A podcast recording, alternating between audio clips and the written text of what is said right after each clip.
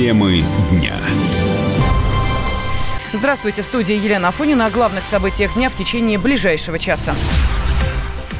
Сотрудницу Алроса арестовали за кражу алмазов на миллионы долларов. Операцию проводили сотрудники Следственного комитета и ФСБ. По версии следствия, непосредственно кражей занималась сотрудница компании Елена Канунникова. Ее, а также двух подельников, один посредник, другой отвечал за продажу краденого, задержали с поличным при попытке хищения очередной партии алмазов стоимостью больше 22 миллионов рублей. Опубликовано и видео обыска. Поясняется, что были изъяты 500 алмазов общей массой более 2 тысяч карат и 11 бриллиантов. По оценке Следственного комитета, общая стоимость этих камней составила свыше 3 миллионов долларов. Кроме этого, найдены более 2 миллионов долларов и полмиллиона евро наличными, а также ювелирная продукция известных мировых брендов, в том числе более 30 инкрустированных бриллиантами часов. Сообщается, что операция проведена при непосредственном участии службы безопасности Алроса. Сама компания не комментирует ход расследования и проводит собственное служебное расследование. На прямой связи со студией бывший оперативный сотрудник сотрудник регионального управления по борьбе с организованной преступностью в Москве Михаил Игнатов. Михаил Вячеславович, здравствуйте. Здравствуйте. Вот на ваш взгляд, э, как группе из трех человек удалось ограбить крупнейшего производителя алмазов в России? А, ну, сейчас такая тенденция, знаете, где что, чем занимаемся, то и пытаемся украсть, понимаете, где мы работаем, то и что плохо лежит, мы пытаемся все это приобрести и значит, похитить. Но сейчас в данной ситуации дело вот у нас касается Алроса. Э, хотя, насколько мне известно, Алроса очень серьезная организация, с очень серьезной службой безопасности и с э, очень хорошей организацией труда э, своих сотрудников. То есть там контроль тотальный над всем. Как удалось это выяснить? Здесь, конечно, предстоит очень-очень скрупулезная работа следствия, но, на мой взгляд, это не могло происходить без конкретного участия кого-либо из сотрудников службы безопасности. Потому что вот так вот э, на протяжении долгого времени похищать драгоценные камни, э, и все это оставалось э, тайной для руководства компании, для хозяев компании. Знаете, для меня это очень-очень большой секрет. То есть здесь, здесь непосредственно надо искать подельников среди служб, сотрудников службы безопасности и среди той же Э, службы контроля. У них есть такая служба, которая значит, э, отвечает за э, подсчет камней, то есть за сохранность этих камней и за то, что они не уходили. То есть, то есть за приход, расход, остаток, вот, грубо говоря, вот так. Угу. Михаил Вячеславович, но а, мы же понимаем, что да, как в Гознаке, так и в Алросе, в, в, двух этих э, компаниях, э, извините меня, в одном случае лишнюю купюру не вынесешь, в другом алмаз не утащишь. Но удалось все-таки сделать это, простите, а физически это как возможно? Ведь сотрудников э, или об этом ходят байки легенды, может быть, уже все не так, э, чуть ли не до гола раздевают для того, чтобы они на себе что-нибудь не вытащили? Э, насчет догола я не думаю. Сейчас существует очень много спецтехники, которая э, готова распознать, э, найти, где бы вы ни спрятали любой камушек, любой драгоценный металл, понимаете, как бы вы ни проходили, вы не обманете эту аппаратуру. Аппаратура есть, присутствует. Поэтому я еще раз подчеркиваю, у меня а есть основания полагать, что э, были подельники и именно с, в среде сотрудников службы безопасности у этой компании. Ведь поймите, они не один раз, это не одноразовая была акция э, такого хищения. То есть, насколько я понимаю, там хищение было длительное, то есть на протяжении какого-то такого серьезного промежутка времени. Вот, это вот свидетельствует их э, обнаруженные и крупные суммы денежных средств, и всякие драгоценные украшения, и часы очень дорогостоящие, о, о, о чем вы сказали ранее. Так что Поэтому здесь это не одноразовая была акция. И это длилось очень долго. Все это оставалось э, тайной для руководства компании. Поэтому там замечены, еще раз говорю, там участвовали сотрудники службы безопасности, которых необходимо установить следственным путем. Спасибо. На прямой связи со студией был бывший оперативный сотрудник регионального управления по борьбе с организованной преступностью в Москве Михаил Игнатов. Алроса, крупнейший в России производитель алмазов, осуществляет 26% э, мировой и 95% российской добычи. Компания ведет добычу в Якутии и Архангельской области, разрабатывая 11 кимберлитовых трубок и 16 рассыпных месторождений. Суд арестовал восьмого участника драки в Подмосковье, в которой убили бывшего спецназовца ГРУ Никиту Белянкина. Таким образом, все фигуранты дела сейчас находятся под стражей. Ну а тем временем в Москве продолжается расследование еще одного резонансного преступления – убийства мастера спорта по греко-римской борьбе Сергея Чуева. Он заступился э, за группу подростков и за беременную э, женщину 9 июня в торговом центре задержали троих подозреваемых. В итоге э, задержанных оказалось 6 человек. Э, сегодня суд изберет им меру пресечения. На прямой связи со студией из здания Черемушкинского суда Москвы наш корреспондент Александр Рогоза. Э, Саша, здравствуй. Да, здравствуй, Лена. Заседание началось уже?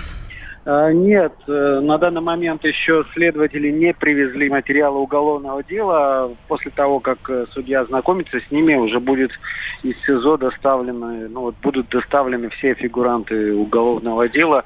И, скорее всего, все это будет не очень быстро, потому что по действующей процедуре э, каждый арест, ну, каждый человек э, арестовывается отдельно, то есть отдельно выслушивается ходатайство э, защиты, отдельно судья каждый эпизод разбирает. То есть, судя по всему, все это будет э, тянуться еще до вечера сегодняшнего дня. Ну, а тогда об обстоятельствах этой трагедии, которая произошла в Южном Бутове, скажи, пожалуйста, вот э, у меня, я думаю, у многих возникает вопрос, один э, против, ну, действительно, стаи подонков. А что, рядом не было тех, кто э, помог, э, мог бы прийти также на помощь? Не было сотрудников полиции, не было людей, которые могли вызвать, в конце концов, э, тех же сотрудников, которые должны охранять э, заведение, ну, я имею в виду места э, отдыха москвичей? Ну, во-первых, это был уже поздний вечер. Э, Тем более. Ря- ря- рядом с Сергеем находилась э, его подруга, невеста, девушка, с которой он планировал связать свою судьбу. А, ну вот по той информации, которая есть, вдалеке еще были люди, которые видели, как начиналась эта потасовка. Один из очевидцев уже потом бросился в пруд, чтобы Э, вытаскивать тело э, Сергея Чуева, брошенное вот этими хулиганами. Э, полиции не было, полиция приехала уже после звонка, и уже к тому моменту Сергей Чуев был мертв, то есть уже приехали следователи, которых перенаправили ну, в том числе с помощью скорой помощи, которая зафиксировала смерть человека. Угу. Саш, ну и об обстоятельствах задержания э, вот этой группы избивающий э, людей. Ну, Насколько я понимаю, это был не первый инцидент. И вот э, Сергей, который погиб от их э, рук, он был не первым человеком, э, против которых они применили насилие. Ну, пока еще, на самом деле, крайне сложно сказать, э, сложно сказать, какую роль каждый из задержанных играл, вот конкретно в этом эпизоде. Пока есть слухи, домыслы, официальной информации, я боюсь, у меня вот на, на текущий момент нет. Спасибо. С нами на связи был корреспондент «Комсомольской правды» Александр Рогоза.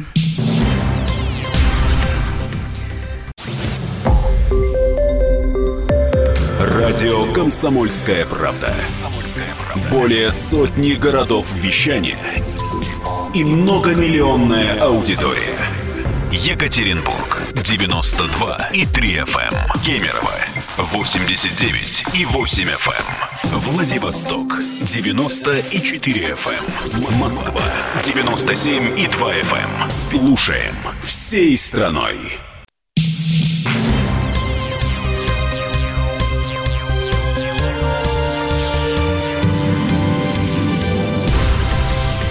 Студии Елена Фонина мы продолжаем. В Сочи стартовал юбилейный 30-й кинотавр. На церемонии открытия не обошлось без упоминания дела журналиста «Медузы» Ивана Голунова. Председатель жюри основного конкурса фестиваля Константин Хабенский выступил в его поддержку.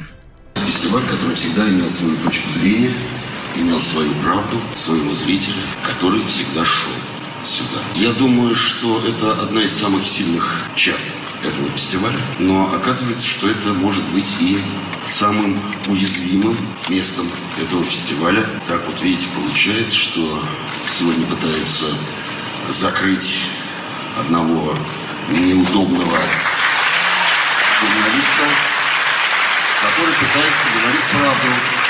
И если это получится, то, друзья мои, завтра этот замечательный фестиваль тоже может стать неудобным при всем хорошем отношении Владимира Ростиславовича фестивалю тоже может быть неудобным именно по той же причине. Поэтому я думаю, что нам нужно быть вместе. Открыл фестиваль фильм Валерия Тодоровского «Одесса». В основной конкурсной программе «Кинотавра» будет представлено 15 картин. 11 из них созданы при поддержке Министерства культуры. Основной площадкой показов станет Зимний театр. На прямой связи со студией специальный корреспондент «Комсомольской правды» Денис Корсков. Э, Денис, приветствую тебя. Здравствуй. Привет. Привет. Да, как прошло открытие? Расскажи, пожалуйста, а потом про фестиваль удобный и неудобный. Ну, оно достаточно спокойно э, прошло. Там главной звездой был Александр Петров, самый популярный сегодня молодой актер. Это звезда и Гоголя, и «Звоните Ди Каприо», и Т-34. А, вот. Ему 30 лет исполнилось, кинотавр тоже исполнилось 30 лет. Э, в результате он там произносил много монологов о времени, о душе, там, о себе и так далее. Такое театрализованное, очень красивое действие. На самом деле, самым трогательным моментом там было вручение э, приза за, грубо говоря, за всю карьеру и заслуги перед искусством Сергея Соловьева. Там очень много было фрагментов и из «Асы», и намеков и на «Асу», и другие его фильмы. И в финале там э, Александр Роднянский вместе с Петровым, э, ну, они не позвали Соловьева на сцену, они спустились к нему в зал, э, весь зал встал, это было очень красиво, я там сидел в бельэтаже, и прямо вот сверху это роскошное, конечно, зрелище, когда он в центре, такой трогательный, чуть не плачущий, и все вокруг стоят, аплодируют. Вот. Ну, так, такое ровное открытие. А что касается фильма «Одесса», он вызвал, в общем-то, разные мнения. Есть люди, их довольно много, которые сочли его нежным, ностальгическим, милым, симпатичным. Мне он понравился не очень. Это на самом деле, ну, для Валерия Тодоровского это примерно как Амаркорд для Филини. Это очень личный фильм, это воспоминания о его детстве. Он одессит, э, он э, провел в Одессе в детстве много времени. И в центре этого фильма так или иначе мальчик, э, которому лет 10, его зовут Валера, у него даже родненько на лице примерно как у Тодоровского. И вот он со своим отцом, он отец Борис его зовут, он журналист-международник. Он приезжает в Одессу, чтобы, ну, насколько я понимаю, отдать э, сына э, родственникам жены. Жена у него родом из Одессы, но они в Москве. А в Одессе как раз эпидемия холеры, объявляют карантин, и вот этот Борис, которого играет Евгений Цыганов вместе с сыном, он надолго очень задерживается, и там э, фильм, действие его разворачивается вот в этой семье родственников его жены. Э, Леонид Ермольник, Ирина Розанова играют, соответственно, такого патриарха и матриарха, ну, ну, маму, папу и маму, вот, и еще там, э, значит, две дочери, Ксения Рапопорт и Елизавета Брик и э, их мужья, один там пьющий композитор, другой мечтает уехать в Израиль и свою жену с собой тащит. В общем, а большая это... одесская семья. Большая одесская семья, большая одесская история, полная ностальгии, полная таких вот зарисовок. Денис, ну и буквально вот минута остается. Я понимаю, что фестиваль только стартовал, но тем не менее, неужели в среде кинокритиков не обсуждаются, какие есть претенденты на главный приз? Ну, пока мало кто что видел, но среди интересных таких фильмов это «Мысленный волк» Валерии Гай Германики, история об очень сложных отношениях матери и дочери. Мать играет Юлия Высоцкая. Высоцкая. А, есть там фильм Григория Константинопольского «Гроза». А, это очень сильно современная, ну, просто перенесенная в современность пьеса Островского. А, есть там, допустим, фильм Анны Пармас «Давай разведемся» с Анной Михалковой. Главной роли Михалкова играет гинеколога, от которой уходит муж к молодой женщине. А Анна Пармас, ее все знают как режиссера знаменитого клипа группы «Ленинград» «Экспонат». Клип на лабутенах э, и в восхитительных штанах. Вот. Ну, то есть там довольно много проектов, очень много дебютов. Вот сегодня будут показаны... Э, это, кстати, не дебют, но все равно это фильм Ян Гэ, такой участница голоса, актриса. Она Серебренникова играла, называется «Троица». Э, вот. И, ну, в общем, да, там, там интересная программа, достаточно богатая. Спасибо большое. Э, на прямой связи со студией был специальный корреспондент «Комсомольской правды» Денис Корсков из Сочи, где стартовал кинотавр. А вот следующая информация прежде всего для автолюбителей. Оказывается, лишиться прав можно даже из-за маленькой собаки. Житель Магнитогорска не заметил, как наехал на лапу животного, но э, хозяйка пса видела все. Она собрала свидетелей и отправилась в суд. Василий Воронин подробнее. Представьте, обычное утро. Хорошо позавтракав, вы, как обычно, отправляетесь на работу на своем автомобиле. Спокойно выезжаете с парковки двора, и вдруг к вам в машину врывается агрессивно настроенная женщина. Что вы сделаете? Нахамите в ответ, а может просто уедете. Именно так и поступил наш герой, который до сих пор в шоке от случившегося и даже не захотел комментировать ситуацию. Но нам удалось поговорить с его супругой Екатериной, которая рассказала, что муж, как они узнали уже в ходе дознания, переехал лапу собаки и скрылся с места ДТП. Как итог, лишился водительских прав. Он не хочет, он, знаете, вот вообще в таком шоке. Муж, он вот хочет просто забыть это, как страшный сон. Он поехал на работу и въезжал с парковки. Видимость была хорошая. Он видел, что женщина стоит. Он даже немножко притормозил. Собаки вообще не было. То есть он собаку не видел, ну, она может в траве там сидела. Потом она к нему побежала, он остановился. Она открыла дверь и начала ругаться. Он говорит, я прям боялся, что она мне дверь выломает. Говорит, куда едешь, куда прешь, вот так вот. Поэтому он и на ее реакцию такую сказал по делам, закрыл дверь и уехал. А он, оказывается, на собачку наехал. Он мы уже после узнали, когда дознаватель пришел. Хозяйка собаки, а по совместительству на беду нашего героя юрист Галина Маслова преподносит эту историю в ином свете и считает, что водитель знал о произошедшем и сознательно покинул место ДТП, еще и грубо ответив на высказанные претензии Галины. Он наехал на мою собаку, меня обматерил, собрался и уехал. И я, я сама адвокат, я привлекла его к административной ответственности за оставление ДТП. Все, административный материал, все свидетели, которые там были, суд его привлек к административной ответственности там по статье за оставление места ДТП. Значит, наезд на собаку является ДТП, и, соответственно, она является участником ДТП. Если он, водитель, скрывается, то он несет ответственность, соответственно, с административным кодексом сказал собачки вред средней тяжести. Он все знал. Он меня демонстративно послал на три буквы, закрыл дверь и поехал, и все. Но как бы то ни было, закон суров и справедлив, а незнание не освобождает от ответственности. В этом случае виновник лишился водительских прав. И как пояснил юрист Константин Костин, с точки зрения закона понес абсолютно справедливое наказание.